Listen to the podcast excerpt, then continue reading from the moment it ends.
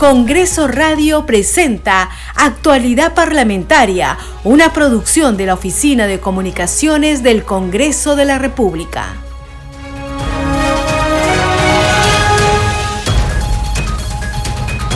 ¿Cómo están amigos? Muy buenos días, bienvenidos a una nueva edición de Actualidad Parlamentaria.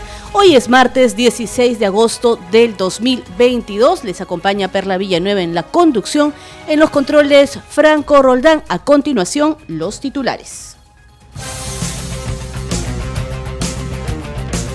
El Pleno del Congreso sesionará hoy desde las 4 de la tarde. De acuerdo a la agenda, se aprobará algunas modificaciones al cuadro de comisiones ordinarias del periodo anual de sesiones 2022-2023. También se tratará la propuesta de autorización a la presidenta del Congreso de la República para interponer una demanda competencial y una medida cautelar ante el Tribunal Constitucional. Además, se abordará la moción de orden del día que propone invitar al Pleno del Congreso al presidente del Consejo de Ministros, Aníbal Torres, con el propósito de que informe sobre sus recientes declaraciones.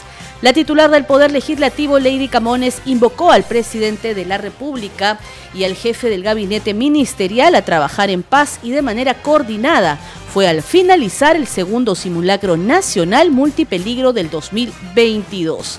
Camones Soriano señaló que el Congreso de la República no es obstruccionista y que por el contrario tiende puentes de comunicación y sobre todo que tiene toda la voluntad de trabajar por la población. En tanto, desde mañana miércoles 17 de agosto se instalarán las comisiones ordinarias del Congreso de la República y se elegirán a las respectivas mesas directivas para el periodo anual de sesiones 2022-2023. Así empezamos actualidad parlamentaria.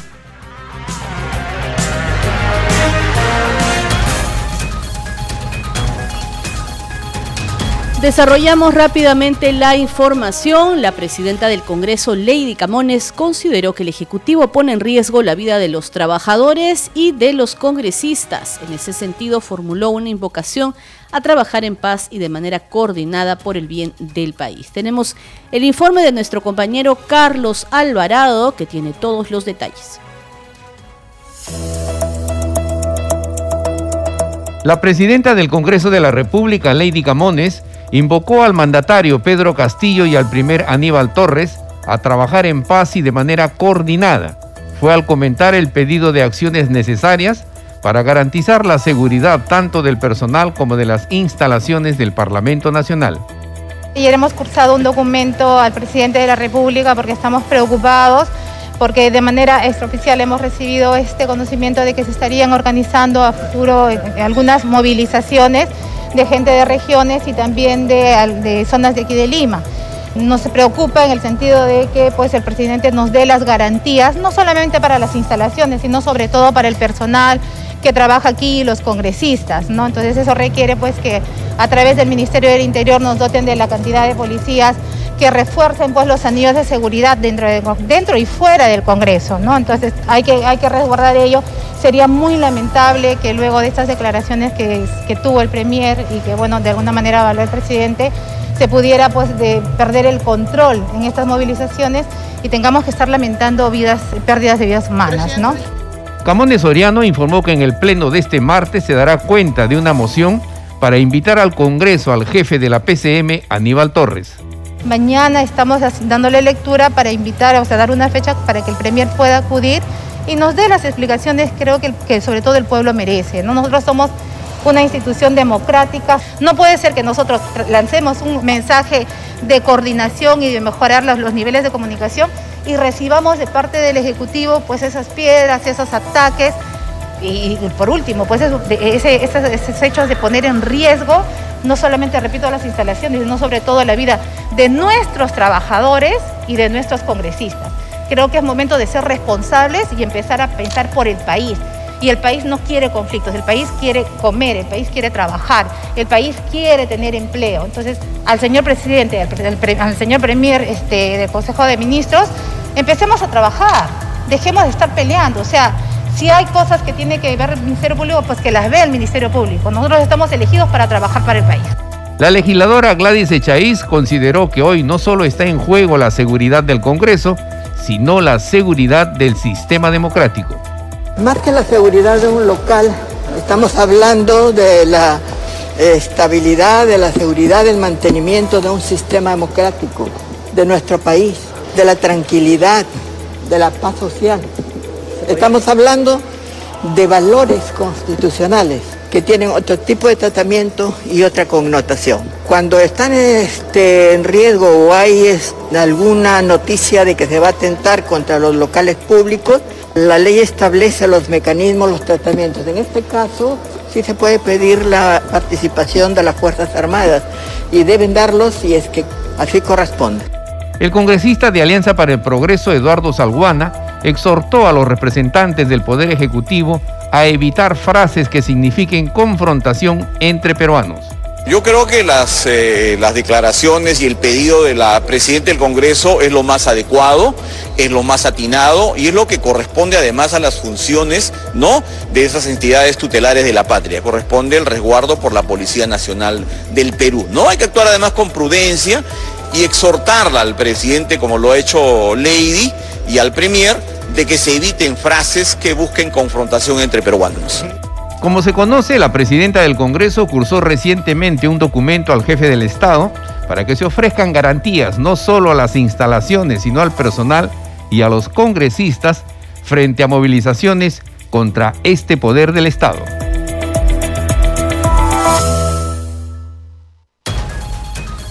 Estás escuchando actualidad parlamentaria a través de Congreso Radio. Vamos ahora con una noticia importante para aquellos peruanos que padecen y luchan contra la enfermedad del cáncer, porque esta ley que hoy ha sido publicada en el Boletín de Normas Legales del diario oficial El Peruano precisamente busca beneficiar a este grupo poblacional que como ya dijimos lucha y se enfrenta día a día a la enfermedad del cáncer. Me refiero a la ley 31561, ley de prevención del cáncer en las mujeres y del fortalecimiento de la atención especializada oncológica, que en su artículo 1 dice lo siguiente, la presente ley tiene por objeto establecer medidas complementarias para la prevención del cáncer en las mujeres, el control y atención especializada del cáncer de mama y de cuello uterino, así como de otros diagnósticos oncológicos que padece la población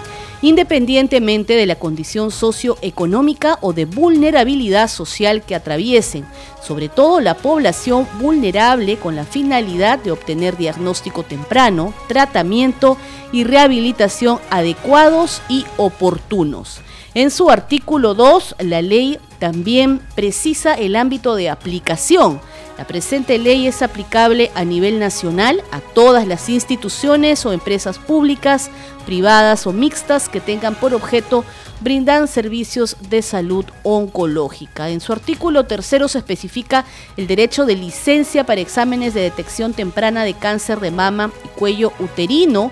En el artículo 4 se especifica la cobertura de la atención quirúrgica reconstructiva a los pacientes con cáncer de mama.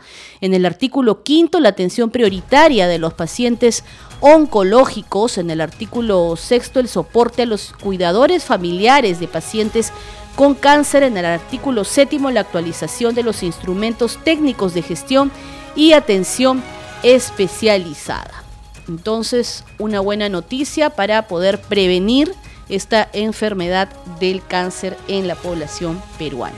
Vamos a continuar ahora con más noticias en actualidad parlamentaria. Como ya sabemos, el Pleno del Congreso sesionará hoy a partir de las 4 de la tarde y de acuerdo a la agenda publicada en el portal institucional se aprobará algunas modificaciones al cuadro de comisiones ordinarias del periodo anual de sesiones 2022-2023, aprobadas la semana pasada por el Pleno, entre otros temas.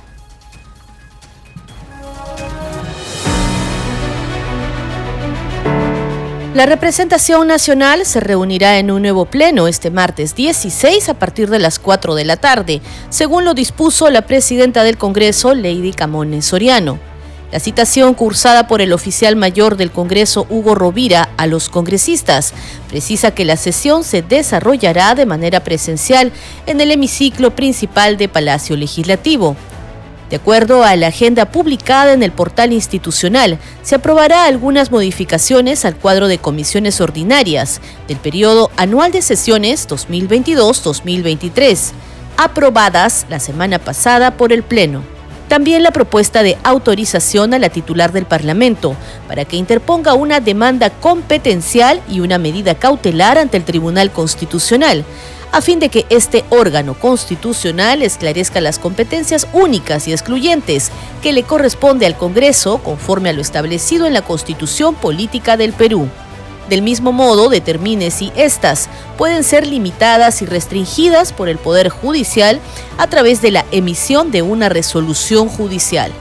En el Pleno también se abordará la moción de orden del día 3571 que propone invitar al presidente del Consejo de Ministros, Aníbal Torres, de manera inmediata al Pleno, con el propósito de informar sobre sus recientes declaraciones en las que invocaba a organizaciones sociales a tomar acciones contra la oposición en el Congreso y los ciudadanos que critican al gobierno del presidente Pedro Castillo.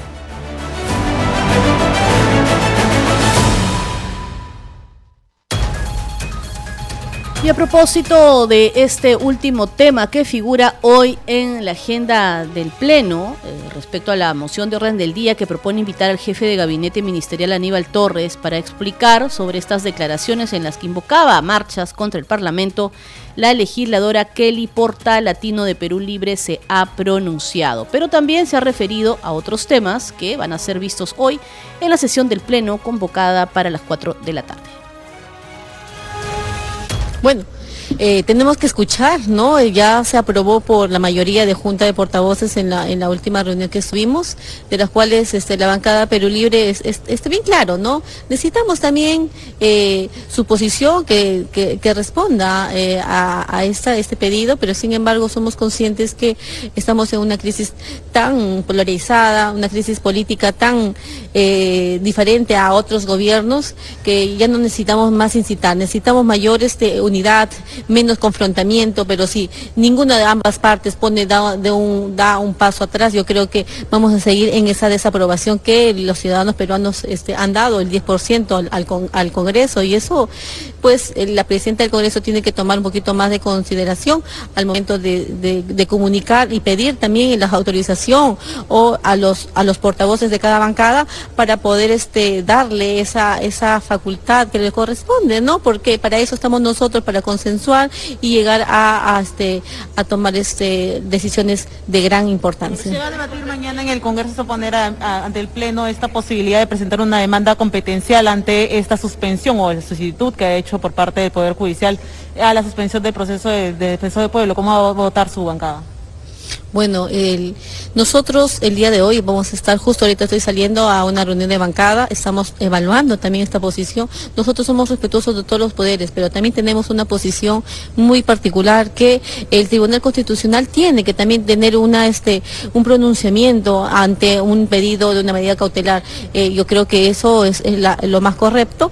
Y bueno, vamos a mañana este, expresar de, ante una posibilidad de este, aprobación.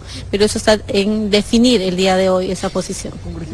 ¿Cómo toman por parte de la bancada de Perú Libre las declaraciones del Premier? Él ha dicho golpistas, ha dicho que se cierra el Congreso. ¿De alguna manera no es generar más discordia con el Parlamento?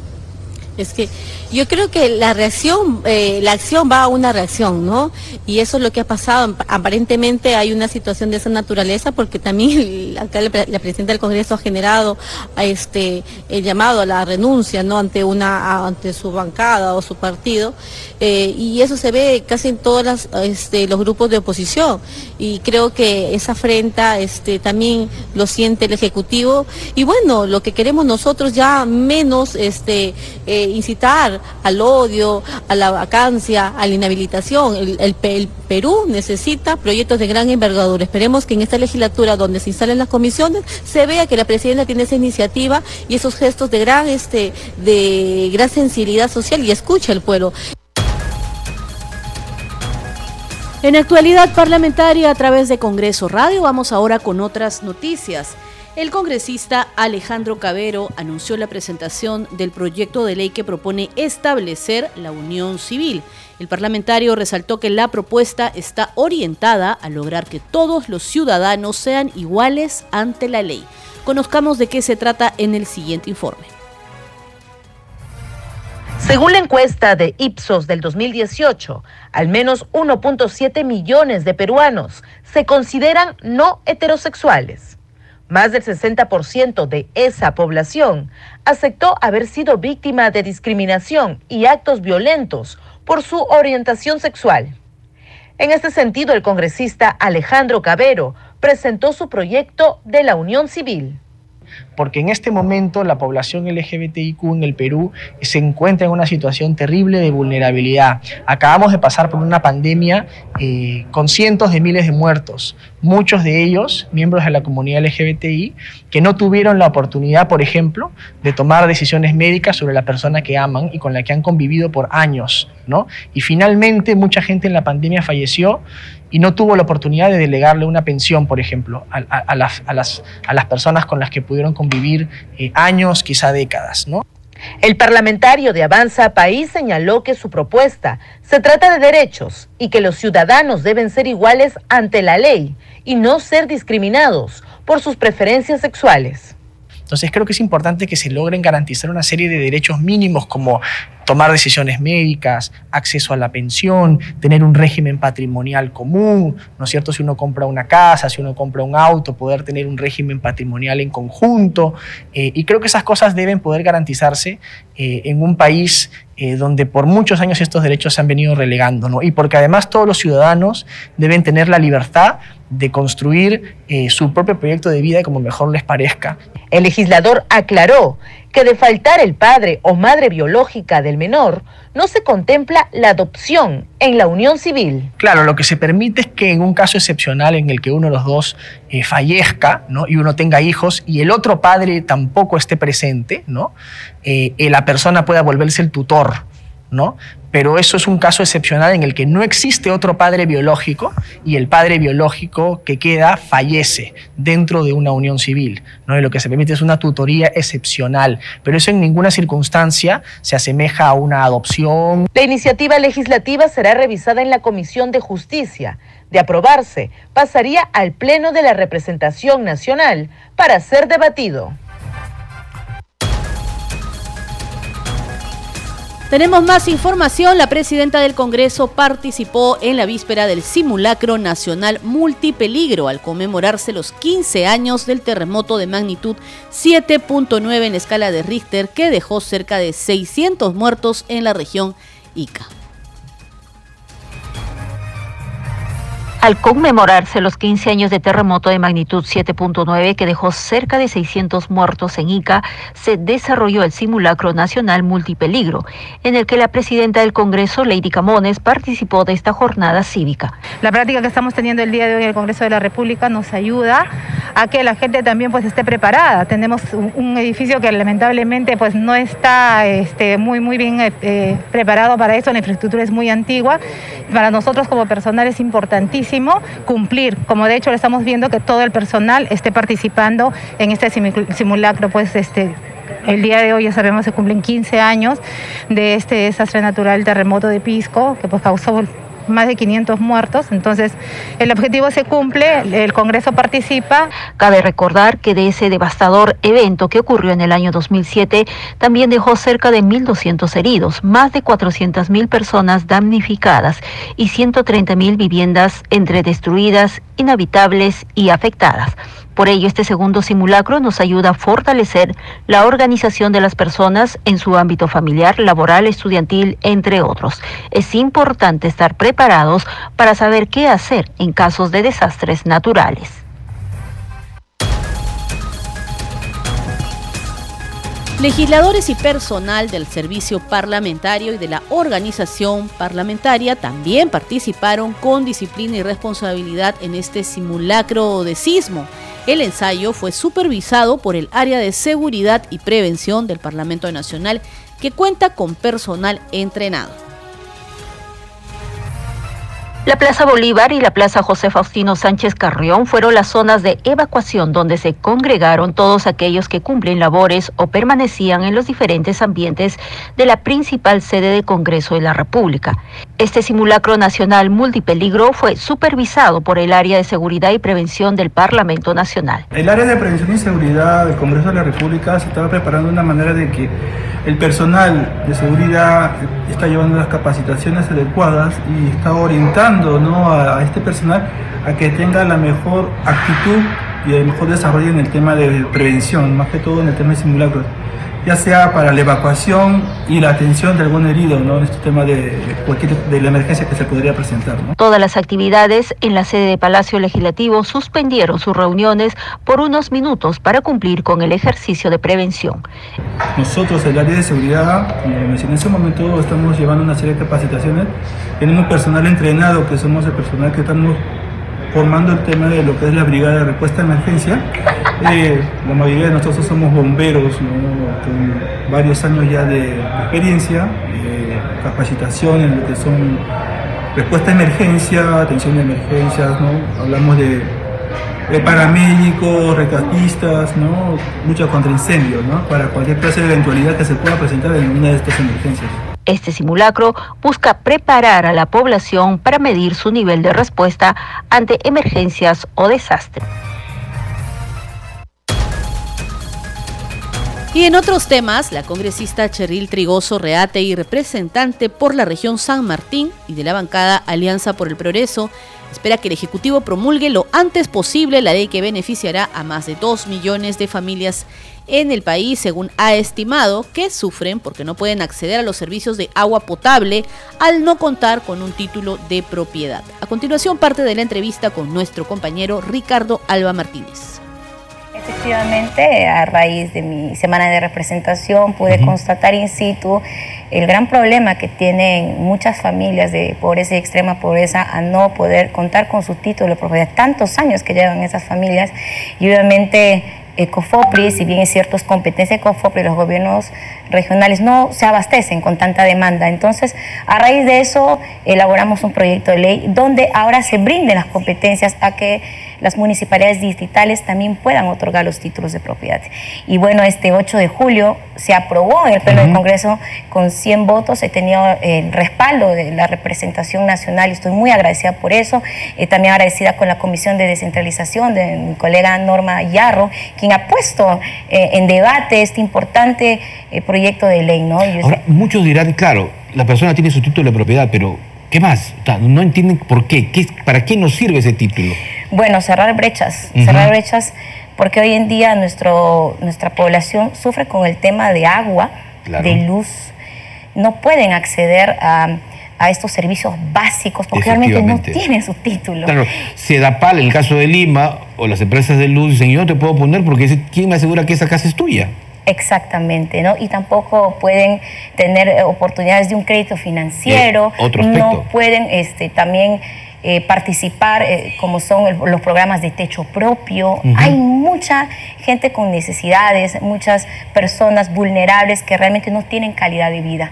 Y empecemos dándole su título de propiedad. Yo creo que es fundamental este proyecto de ley que se haya aprobado desde el Congreso, porque realmente el Congreso está trabajando en proyectos de ley que beneficien a Se la espera población. que el Ejecutivo lo eh, promulgue. Exactamente, estamos a la espera, eh, será estos días, la, la próxima semana, para que ya sea publicado en el peruano. Y esto realmente va a ayudar a muchas, más de dos millones de familias peruanas que estamos, vamos a beneficiar con este proyecto. Re- Repasando la información que usted nos entregaba antes de la entrevista, hemos visto también su preocupación por el tema del lenguaje de señas.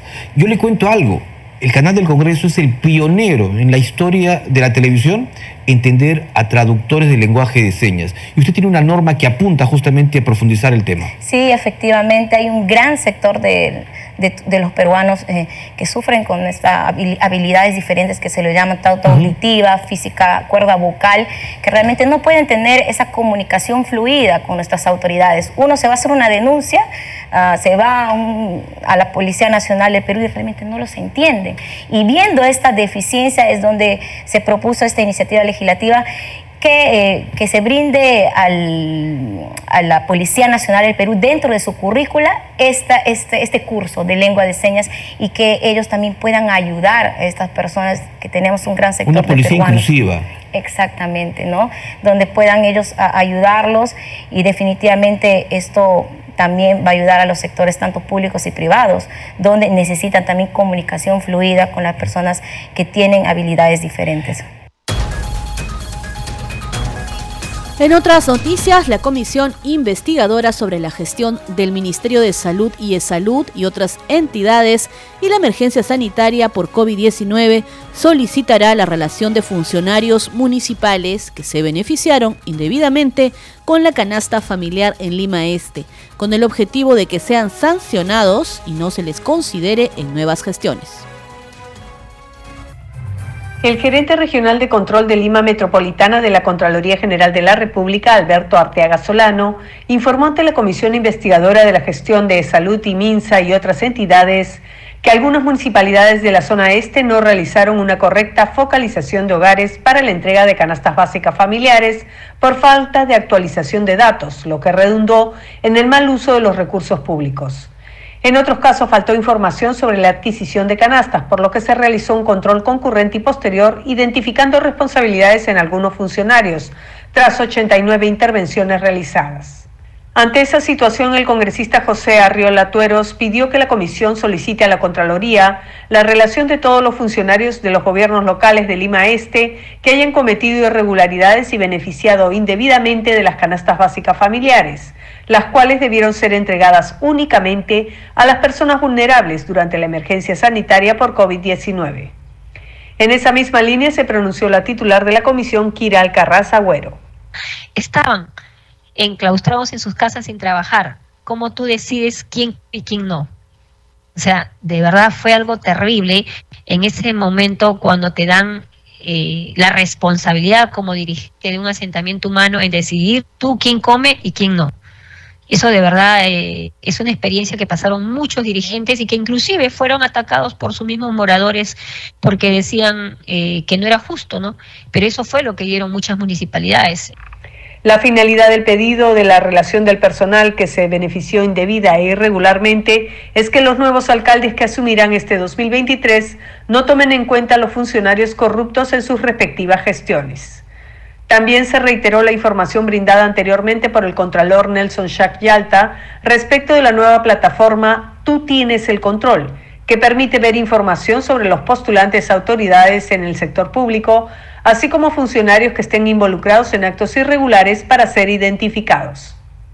La presidenta de la comisión lamentó la ausencia del alcalde de San Juan del Lurigancho, Alex González Castillo, quien debió informar sobre los procesos de adquisición de 25.707 canastas por un monto de 2 millones de soles, por lo que se reprogramará su invitación. Al inicio de la sesión informó que el día 19 de agosto se realizará una sesión descentralizada en la región Arequipa. Este programa se escucha en las regiones del país gracias a las siguientes emisoras. Radio Inca Tropical de Abancaya Purímac, Cinética Radio de Ayacucho, Radio TV Shalom Plus de Tingo María, Radio Las Vegas de Mollendo Arequipa, Radio Star de Mollendo Arequipa, Radio Madre de Dios de Puerto Maldonado, Radio Amazónica de Satipo en Junín, Radio TV Perú de Juliaca Puno, Radio Amistad de Lambayeque, Radio El Pueblo de Ayacucho, Radio Satel Perú de Lampa en Puno, Radio La Voz del Valle de Aplao en Arequipa, Radio Líder de La Unión en Piura, Radio Victoria de Ocros de Huamanga, Ayacucho. Estos son los titulares de cierre. Hoy se publicó en el diario oficial El Peruano la ley de prevención del cáncer en las mujeres y del fortalecimiento de la atención especializada. El Pleno del Congreso sesionará hoy desde las 4 de la tarde. De acuerdo a la agenda, se aprobará algunas modificaciones al cuadro de comisiones ordinarias del periodo anual de sesiones 2022-2023. También se tratará la propuesta de autorización a la presidenta del Congreso para que interponga una demanda competencial y una medida cautelar ante el Tribunal Constitucional. Además, se abordará la moción de orden del día que propone invitar al Pleno del Congreso al presidente del Consejo de Ministros, Aníbal Torres, con el propósito de que informe sobre sus recientes declaraciones. La titular del Poder Legislativo invocó al presidente de la República y al titular de la PCM a trabajar en paz y de manera coordinada. Fue al finalizar el segundo simulacro nacional multipeligro del 2022. Camones Soriano señaló que el Congreso de la República no es obstruccionista y que por el contrario tiende puentes de comunicación y sobre todo que tiene toda la voluntad de trabajar por la población. Hasta aquí hemos llegado con las noticias en actualidad parlamentaria. Este programa ha sido posible gracias a todo el equipo de Congreso Radio. Que tengan muy buenos días. Nos reencontramos mañana. Congreso Radio presentó Actualidad Parlamentaria, una producción de la Oficina de Comunicaciones del Congreso de la República.